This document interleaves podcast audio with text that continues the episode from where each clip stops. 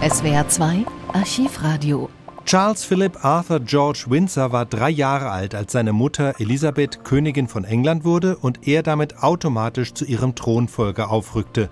Den Titel Prince of Wales bekam er im Alter von 20. Am 1. Juli 1969 fand die dazugehörige Zeremonie statt, auf der 650 Jahre alten Burg in der walisischen Hafenstadt Carnarvon.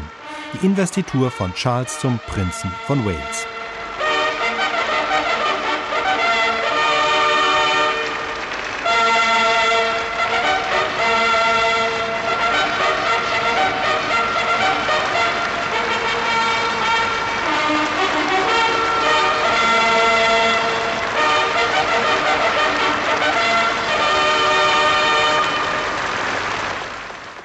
Um Punkt 14.55 Uhr bliesen die Staatstrompeter der königlichen Hofkavallerie diesen Fanfarengruß, als Königin Elisabeth II. und der Herzog von Edinburgh zum Thronhimmel auf dem Burghof von Carnarvon geleitet wurden.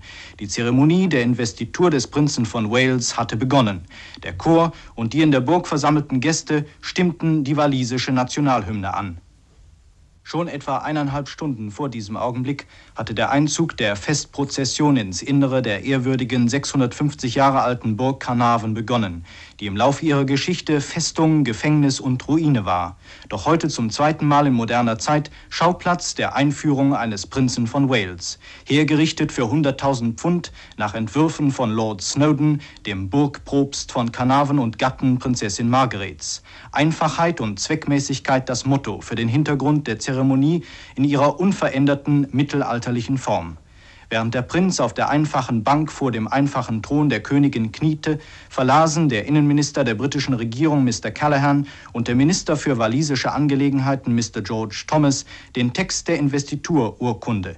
Der Innenminister auf Englisch, der Wales-Minister auf Walisisch. Während die walisischen Worte noch gelesen wurden, verlieh die Königin ihrem Sohn die Zeichen seiner Würde als Prinz von Wales. Das Schwert, die Krone, den Ring, das Zepter und den Mantel.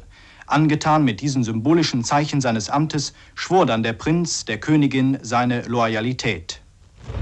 I, Charles, Prince of Wales, do become your liege man of life and limb, and of earthly worship, and faith and truth I will bear unto thee, to live and die against all manner of folks.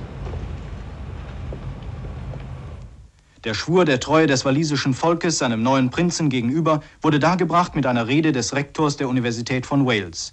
Wie es sich gehört für ein Land der Rebellen und für ein Land der Geschichte, klang in dieser Rede der nicht verhehlte Wunsch an, dass der Anspruch des Landes auf Eigenständigkeit in der Person des Prinzen von Wales gewahrt werde. Und Prinz Charles in seiner Antwort wiederum auf Walisisch und Englisch bezog sich auf seine Erfahrungen während seines Aufenthalts an der Universität von Wales. Er versprach dem walisischen Volk, seine Sache zur eigenen zu machen und durch sein Amt seine Probleme lösen zu helfen.